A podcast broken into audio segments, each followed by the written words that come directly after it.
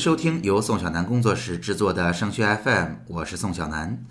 今天是二零一五年的十一月二十七号，也是升学 FM 的第三十六期。升学 FM 是一档与高中的家长和考生分享与高考、留学有关的信息与经验的播客节目。实用接地气是我们的标签，请大家搜索升学 FM 的 QQ 群来收听节目，这也是您收听最新内容和参与互动最简便的方式。升学 FM 高考群的群号是二七四四二零幺九九，升学 FM 留学群的群号是三四幺五二九八七五。近期啊，各大名校相继放出了自主招生的冬令营招生简章，让很多人措手不及。要求标准高，申请时间短，发布很密集，这是他们共同的特点。那么，作为考生和家长，我们应该如何解读和应对呢？今天的节目，我们就来跟大家聊聊如何看待这些突然扎堆出现的名校自招冬令营。首先哈，如何去理解学校这样的行为呢？其实本质上，这些冬令营都是名校抢生源的掐尖行为。大家知道，从高二的暑假，很多学校就已经开始了例行的自招夏令营了。那么到十月底，北大、清华也都非常默契地推出了秋令营活动。所以目的非常的简单，对于国内这些顶尖的高校来讲，早下手抢到更好的生源，是他们举办各种各样招生活动的本质目的。那我们来看看最重要也是大家最关心的报名条件和招生要求吧。那首先，这样的冬令营。都要求不低的竞赛奖项，而且大家能够发现，几乎全都是理科竞赛。那么我们列举一下近期四所发布了冬令营招生简章的学校，来给大家举举例子说明一下。首先是北京大学。大家知道北大的要求向来是很高的，这次冬令营也不例外。他们把这一次冬令营的选拔对象定在了各省省队的成员，也就是说，不光你要获得各门学科竞赛省一以上的奖项，而且你还要是省队成员。如果不是省队的成员，他要求你有两个省一的奖项才能够来参加。对于上海交通大学，他也把最低线定在了省一等奖。对于北京邮电大学来讲，大家知道，北邮是一个计算机电子领域特别有特色的学校，它也会把进入的门槛定在信息学竞赛省一等奖前百分之三十的人群，然后当然还有国家奖以及一些国际奖项的人群。所以说，大家看明白了，冬令营掐尖儿的目的是非常非常明显的。所以，如果你有一个省一或者以上的奖项，你要瞪大眼睛了。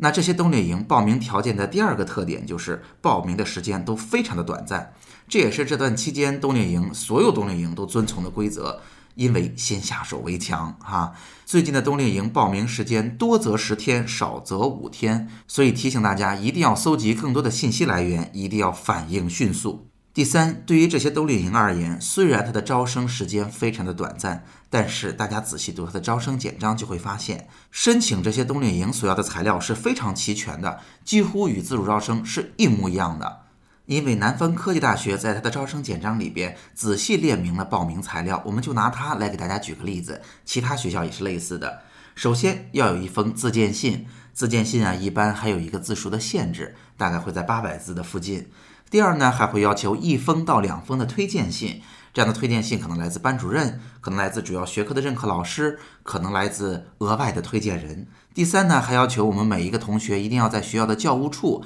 开好我们的成绩单。它包括了每一学期的期末考试，还包括了每一学期的期末考试排名。第四呢，当然还要求我们能够开具我们竞赛奖项的证书，呃，科技发明的证书等等这样的相关的体现个人综合素质的材料。当然，有的时候某些学校还有一个特殊的报名表格需要我们来填写。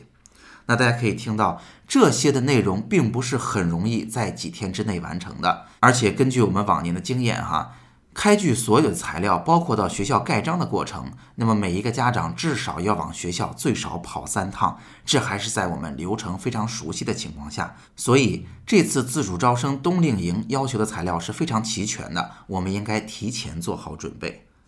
那基于这样的招生简章，我需要给大家做怎样的提醒呢？也有这么几点。首先，如果你有奥林匹克竞赛的奖项，尤其是省一以上奖项的同学，你要瞪大眼睛，引起高度的关注了。冬令营是指向你们这些人的。同时，对于这些同学来讲，无论是高考的分数区间，还是自主招生高校的选择范围来讲，其实你的选择已经不太多了，对吧？都是这些非常有竞争力的学校，所以这些学校在我们未来进去的难度都一样的高，都非常的高。我们无论如何要看清每一个我们可能抓住的机会，去争取进到这些学校里边。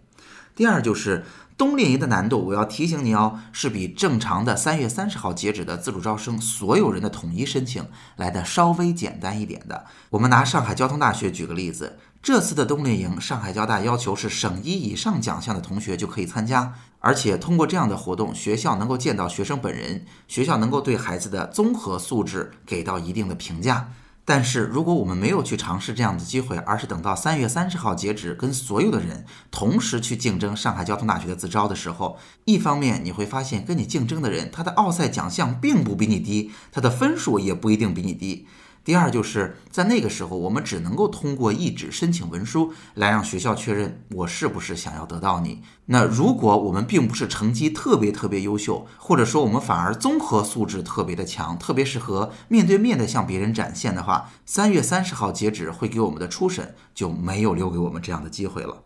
那第三点就是现在的冬令营，每一个学校都是各自为战的，都是学校出了冬令营的招生简章，并且招同学过来进行这样的招生宣讲。所以这样的情况下，同学们参加高校冬令营的数目并没有限制。因为大家知道哈，去年自主招生的政策做了改革，所有同学的自主招生申请都要在教育部的阳光高考平台上统一完成，也因此平台有机会去限制我们填报的学校数目。按照去年的情况来看，大部分学校限制的数目是三所，就是你报了我这所学校，最多能够报三所学校。这样的数目呢，其实挺有限的，少的学校甚至能到两所，当然多的学校最多能够到五所。大部分情况下，同学们选择的学校都是要求三所的。所以，如果我们现在去参加某些学校的冬令营的话，其实相当于这一所学校并没有包括在我们三月份要提交的学校的数目范围内。所以这本身就给我们带来更多的机会。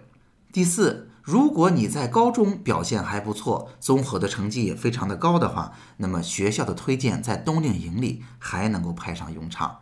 同样，按照去年自主招生政策的变化，学校我所指的是高中已经没有机会向大学去直接推荐他认可的人才了。但是因为冬令营这样一个特殊的形式，大学仍然愿意把初步筛选的这样的权利下放给高中，所以。如果你想参加冬令营，并且你在高中综合的表现不错的话，可能这会是一个你的优势，因为在自主招生三月三十号统一报考的时候，高中没有机会跟你做一个强有力的推荐了。